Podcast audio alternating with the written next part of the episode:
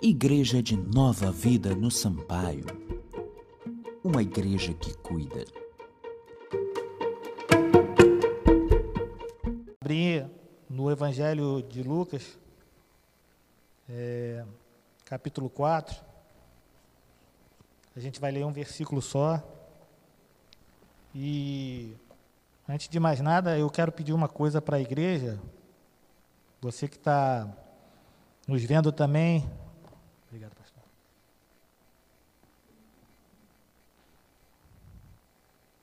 É...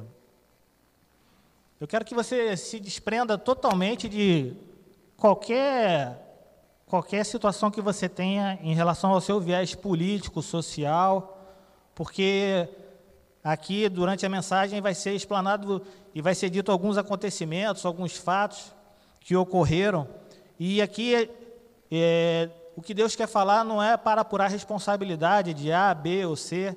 Então eu preciso que você esteja totalmente assim é, livre de da sua ideologia política, social. Entenda que é uma mensagem do Senhor, que são vão ser narrados aqui fatos e acontecimentos que não vêm aqui na mensagem nem a nós é, procurarmos e apurarmos a responsabilidade de quem quer que seja.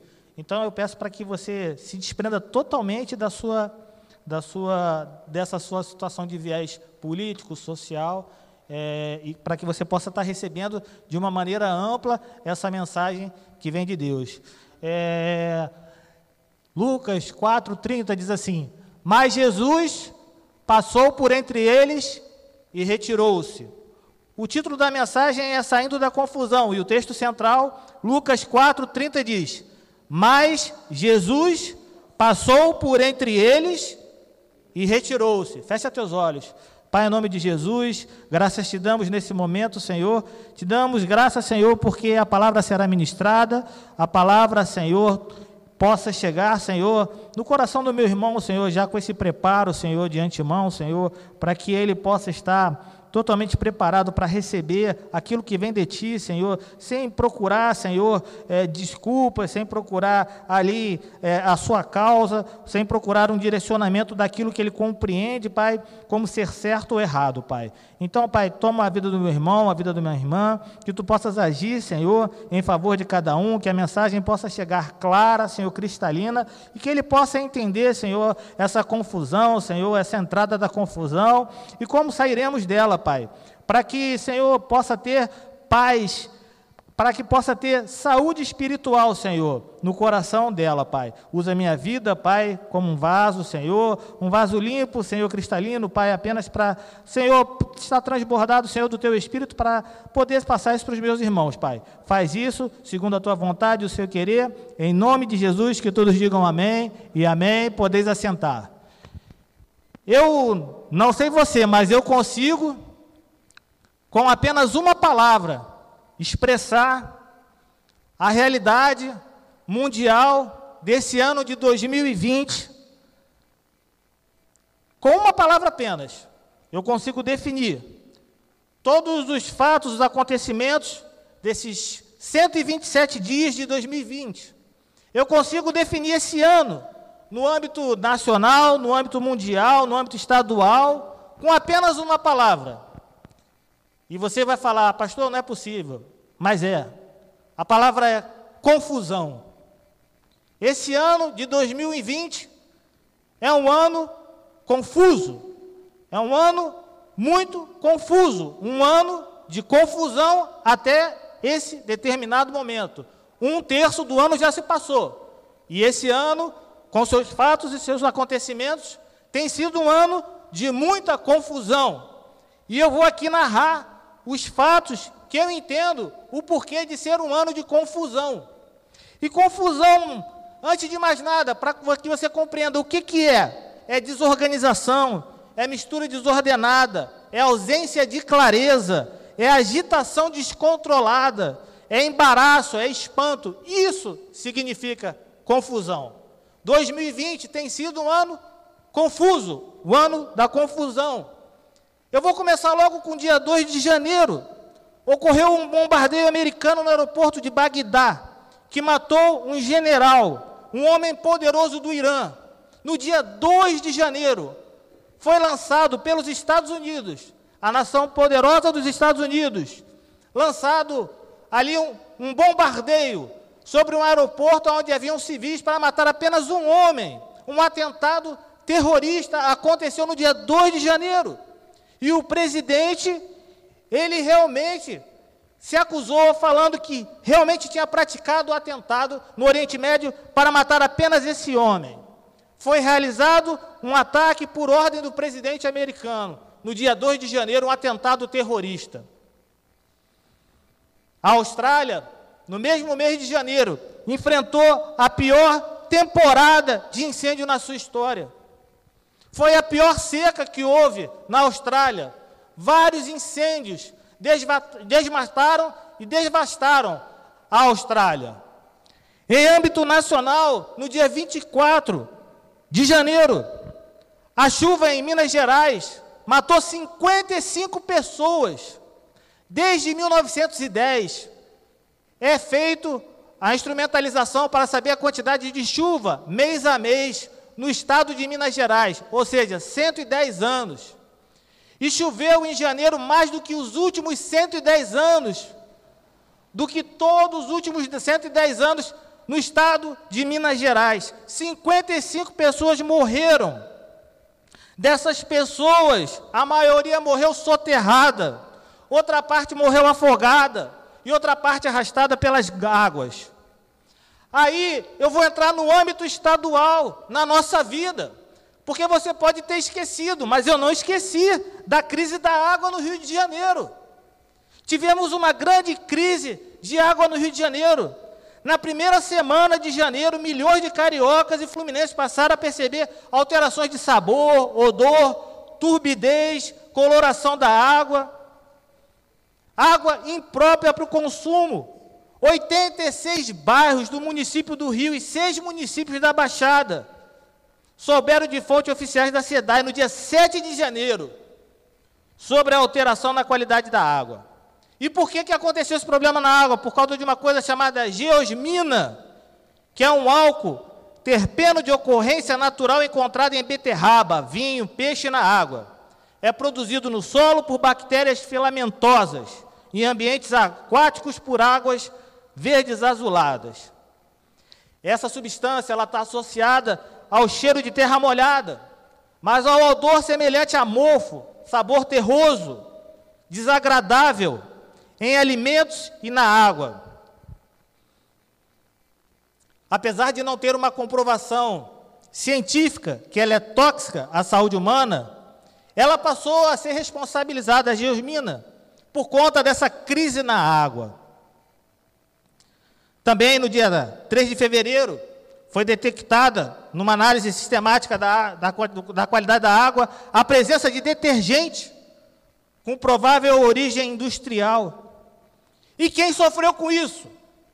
A população carioca e fluminense, que teve que se utilizar de águas minerais, gastar do seu rico dinheiro e pagar ainda a companhia estadual de água e esgoto a conta porque ela não deixou de chegar.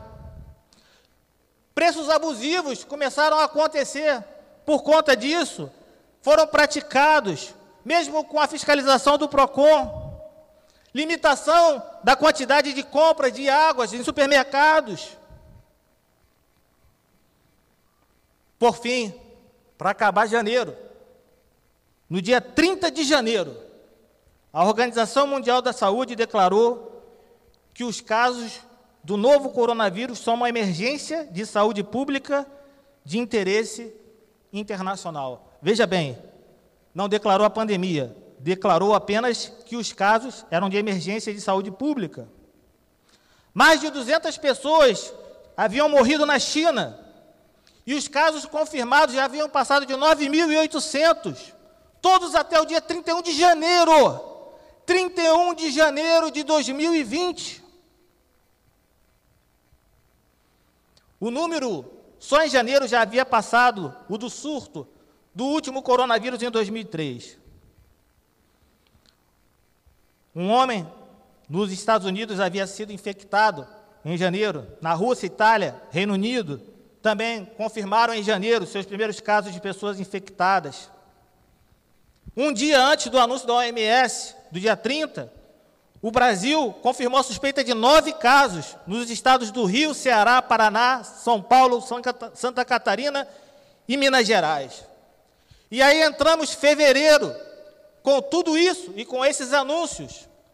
E o que, que fizeram? Nada. Não fizeram nada. Quem tinha que fazer não fez nada. Mesmo com o anúncio da OMS da emergência é, mundial no caso do novo coronavírus, os governantes fizeram ouvidos de mercador. O carnaval aconteceu no final de fevereiro. Não deixou de acontecer manifestações de carnaval, blocos, escolas de samba. E o pior não é isso, além da displicência com a pandemia, houve também um, uma, uma, um combate contra nós cristãos. Imperou a falta de vergonha, de pudor, incitação do ódio à religião cristã, através das escolas de samba. Seis escolas de samba. Seis escolas de samba do grupo especial. Deflagraram a figura de Jesus Cristo. Homossexual, travesti, mulher, pisoteado por Satanás. Essa foi a figura de Jesus Cristo durante o carnaval. Gente saindo fantasiada com máscara aglomerações. O carnaval ele trouxe toda a gama de proliferação da devassidão humana, e principalmente a, a cada um de nós cristãos. Foi uma falta de vergonha, de pudor que fizeram conosco. Trataram a nossa fé como se não fosse nada. O nosso ícone, o nosso Deus, como não se fosse nada, nem respeitando o que a OMS tinha informado. Pronto, aí chega em março, a OMS declara a pandemia. Pronto, aí começa, acabou o carnaval, janeiro foi confuso, fevereiro, uma vergonha, março, começou, não, Agora foi declarada a pandemia. Aí o governo da Itália implementa a quarentena nacional. Os mercados de ações globais sofrem declínio. Desde 1987 não havia um declínio tão grande. Eliminatórias da Copa do Mundo, Comebol, tudo adiado. Campeonato de Fórmula 1 adiado. Campeonato Europeu de Futebol adiado. Copa América adiado. Começam as quarentenas nos estados e nas cidades. Esse foi o mês de março. Comércio fechado. Nem na guerra, nem na primeira nem na segunda guerra se fechou e se isolou as pessoas como se isolaram agora. Nem na guerra, em tempos de guerra. Abril, mês passado, em meio a toda essa pandemia, um ciclone atingiu as Ilhas Salomão, Vanuatu, Fiji de Tonga, matou 30 pessoas. A Suprema Corte da Austrália anulou uma condenação de um, carna, de um cardeal católico por abuso sexual de menores e ainda ordenou a sua absolvição. 38 pessoas foram mortas por um surto de tornado no sudeste dos Estados Unidos. No dia 19 de abril, ocorre uma série de ataques na província da Nova Escócia, Canadá. Deixa pelo menos 18 pessoas mortas tornando-se um ataque mais mortal desse gênero na história do, do país. Só no último dia de abril, o Brasil registrou 7.218 novos casos de coronavírus. Elevou o total para 85.380. Registrou só nesse dia 435 novas mortes, elevando o número de mortes para 5.901. E aí você vai falar, pastor, o senhor só está falando de desgraça no altar. Eu estou mostrando para você com fatos e argumentos que esse ano é um ano confuso. É um ano de muita confusão e de muito desarranjo. E qual foi a boa notícia? No final de abril, o número total de recuperados atingiu mais de um milhão recuperados de coronavírus. Estamos, eu creio nisso, num ano muito confuso. E aí surgem dois questionamentos, dois questionamentos sobre o que são colocados para nós diante desses acontecimentos, diante desses fatos. Como é que a gente entrou nessa situação? Como é que a gente entrou nessa situação? Como é que eu e você entramos nessa situação? E como é que nós vamos sair dessa situação, dessa confusão? E eu quero responder esses dois questionamentos para você. Eu quero contar a história do capítulo 4 do Evangelho de Jesus Cristo, escrito por São Lucas. Diz que Jesus, e eu vou só me até aos 30 primeiros versículos, mas também do primeiro até o décimo terceiro eu só vou contar rápido. Diz que Jesus, após ser batizado por João Batista, ele ficou cheio do Espírito Santo. Então ele se voltou do Jordão e foi levado pelo Espírito até o deserto. Ficou lá 40 dias. Foi tentado pelo diabo. Não comeu nada durante esses dias. E ao fim deles, ele teve fome. Logo no verso 14 é, diz que Jesus volta para Galiléia no poder do Espírito. E por toda aquela região se espalhou a sua fama. Acontece que do verso 13 para o verso 14 não foi imediato. Houve aí pelo menos um, um tempo intercorrente aí de um ano. Depois que aconteceu os 40 dias, depois que aconteceu a tentação de Jesus no deserto com o diabo, ele ficou um ano, um ano e meio pela Galileia, cheio do Espírito Santo. E ali ele foi operando milagres, maravilhas, curando coxos, leprosos, cegos. Ele ensinava nas sinagogas, todos elogiavam a Jesus, até que ele vai até Nazaré. Ele vai a Nazaré, onde ele havia sido criado. Ele nasceu em Belém, até os 12 anos viveu lá, depois foi para o Egito. Depois ele volta e é criado em Nazaré. E é justamente depois desse tempo, de um ano e meio, depois do seu batismo, da sua ida até o deserto, da sua volta, já do seu ministério sendo praticado, da ministração sendo feita por ele, ele vai para Nazaré. E ele, num dia de sábado, entra na sinagoga, porque era de costume ele fazer isso. E ele vai se levantar para ler. E aí eu quero abrir dois partes sobre essa situação. A primeira é que a sinagoga, ela foi criada na época do exílio babilônico. Ela não foi, ela não existe desde sempre. Quando o povo foi para a Babilônia, eles se reuniam em sinagogas. E aí eles começaram a praticar ali, a ler os rolos, a praticar ali é, toda a instrução para não se perder a sua cultura, a sua fé. E aí, essa é a primeira parte que eu quero falar. E o segundo é que Jesus levantou para ler, porque ele tinha autoridade, não era qualquer pessoa que poderia chegar, subir e ler o rolo que tinha, contendo a escritura sagrada. Tinha que ser mestre, tinha que ser considerado mestre. E Jesus se levanta na sinagoga e ele vai ler. Pois bem, foi entregue a Jesus o livro do profeta Isaías, e ele abriu aquele livro. Em Nazaré, na sinagoga de Nazaré. Ele abre o livro do profeta Isaías, e ele encontra o lugar onde está escrito: O Espírito do Senhor está sobre mim, porque ele me ungiu para pregar boas novas aos pobres. Ele me enviou para proclamar liberdade aos presos e recuperação da vista aos cegos, para libertar os oprimidos e proclamar o ano da graça do Senhor. Essa é a mesma passagem que nós temos na Bíblia Sagrada, impressa, escrita no livro do profeta Isaías, capítulo 61, primeira parte, falando da primeira vinda do Messias. Se continuarmos essa leitura, do capítulo 61, que não é o caso, nós vamos ver a segunda vinda, mas vamos nos ater a, a essa passagem. Então Jesus ele fecha, fecha o livro, fecha o rolo, ele devolve ao assistente ele se assenta. diz que todos estavam com os olhos fitos nele.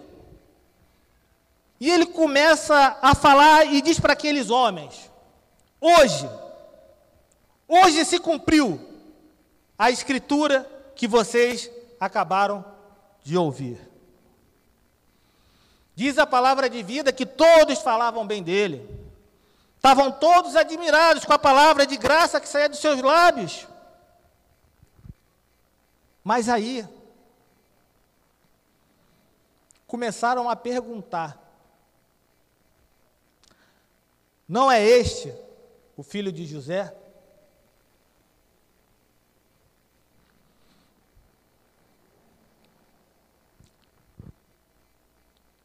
Eu entendo que quando alguém se levantou para fazer esse questionamento, se levantou para desprezar, para diminuir o que havia sido dito por ele. Porque logo depois Jesus diz: É claro que vocês me citarão este provérbio: Médico, cura-te a ti mesmo. Faze aqui em tua terra o que ouvimos que fizeste em Cafarnaum. E Jesus continua: Estou dizendo a verdade.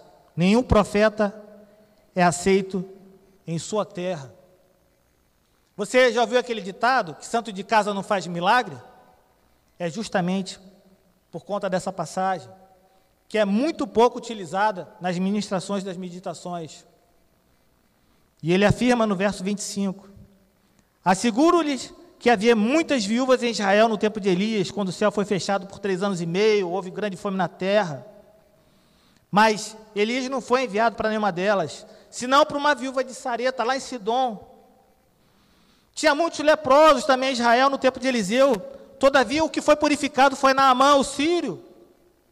Pronto. A confusão dentro da sinagoga estava armada. Porque todos ficaram furiosos Todos ficaram furiosos com aquelas, com aquelas palavras de Jesus. Quando ouviram aquilo, ficaram de admirados para furiosos. Então os homens, eles se levantam, eles expulsam Jesus da cidade. Só que eles expulsam e vão levando Jesus até o topo de uma colina, sobre a qual foi construída Nazaré. E sabe o que eles queriam fazer com Jesus? Atirar do precipício abaixo. Essa era a vontade daquelas pessoas, de todos. De todos que tinham se admirado. E aí, a gente vai cair no texto central, no único versículo que eu separei, Lucas 4,30. Diz que Jesus, mas Jesus passou por entre eles e retirou-se. Eu vou dizer para você, e vou responder para você, os dois questionamentos que foram feitos acima, e que eu creio, de como entramos nessa confusão e como sairemos dessa confusão. Dia 31 de dezembro de 2019, nove e meia. Culto na igreja, igreja cheia, uma cruz ao lado. O ano da edificação, uma palavra abençoada, ato profético. Nos ajoelhamos depois da palavra dez minutos. Ficamos ajoelhados dentro da igreja Ficamos ligado com, ligados com Jesus Cristo, crendo no Deus de milagre. Foi assim que entramos na confusão. Assim que entramos nesse ano. Com Jesus. Com Ele. Ligados uns nos outros na terra e ligados no céu. Com Jesus Cristo. Foi assim que entramos. A mensagem foi a mensagem da cruz.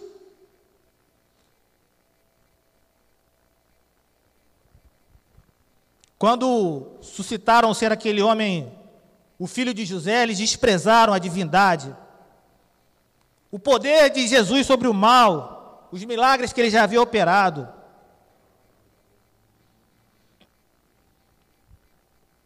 Foi assim que entramos na confusão esse ano.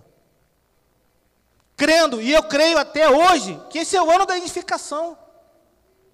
Eu creio que eu estou sendo edificado, que a igreja está sendo edificada nesse ano. Mesmo vendo a maioria dos bancos vazios, pessoas dentro de casa, confinadas, isoladas, distanciadas socialmente, passando necessidade, eu creio, eu creio que Deus está no controle de todas as coisas. Eu creio que no meio dessa confusão Deus está agindo. Eu creio que Deus está presente. Eu creio na mensagem da cruz. Eu creio em cada em cada pedido de oração que foi colocado naquela cruz, representando ali um desejo, uma vontade, a sua fé em Cristo Jesus. Eu creio. Foi assim que a gente entrou na confusão. Um homem se levantou e falou: Mas esse aí não é o filho de José? O mundo se levanta e fala: Esse é o Jesus Cristo de vocês? Eu aqui nesse altar vou falar: É Ele mesmo. É Ele que a gente entrou e é com Ele que a gente vai sair. É Ele que opera os milagres. É Ele que faz todas as coisas, que fez todas as coisas. É Ele que vai modificar toda essa circunstância. Ele está no controle de tudo. Dele provém todas as coisas.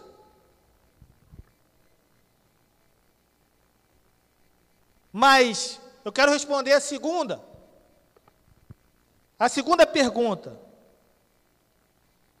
Como sairemos dessa situação? Meu irmão, a palavra diz em Lucas 4:30, tem como botar, por favor? Lucas 4:30. Mas Jesus passou por entre eles e retirou-se a confusão era tão grande, tão grande, que o foco daquelas pessoas mudou. Elas perderam totalmente o foco. Todas as pessoas levaram Jesus para jogá-lo no precipício, da onde foi fundada a cidade, no abismo. Mas eles estavam tão confusos, tão confusos, que eles não perceberam que Jesus se retirou daquele local.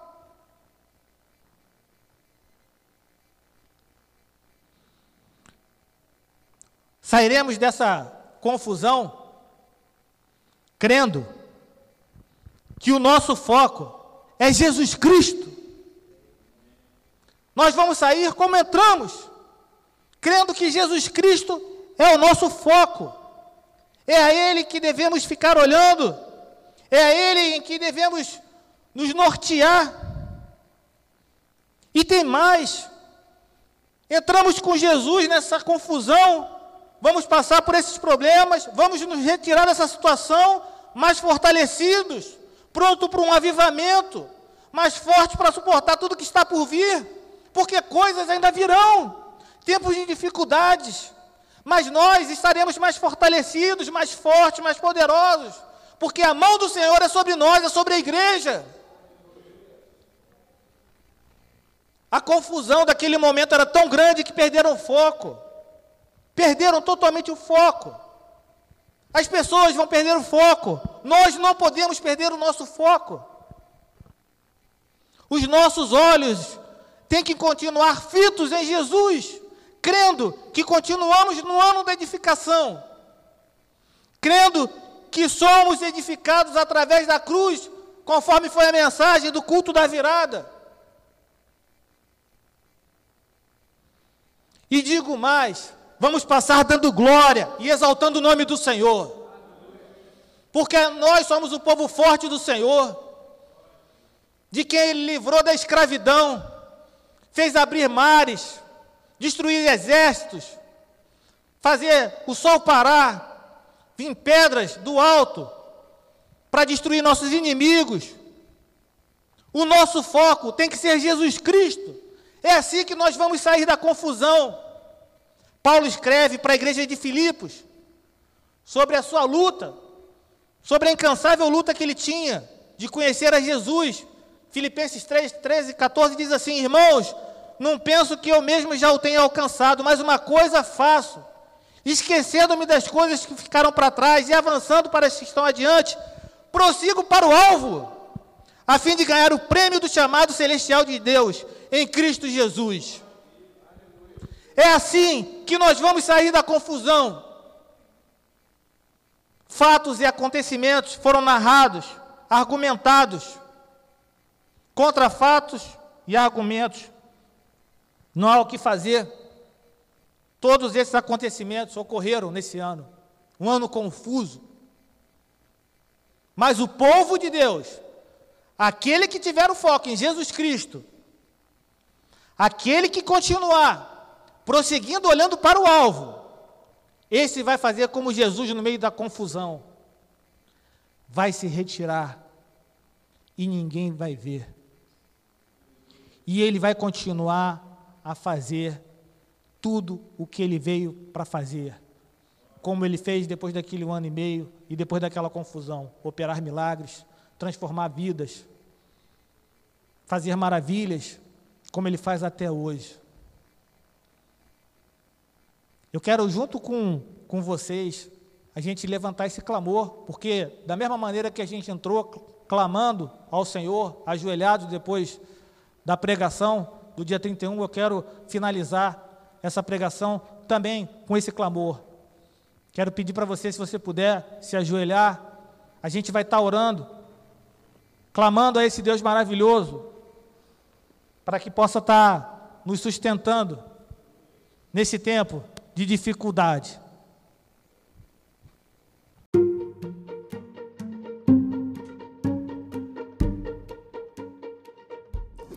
Igreja de Nova Vida no Sampaio uma igreja que cuida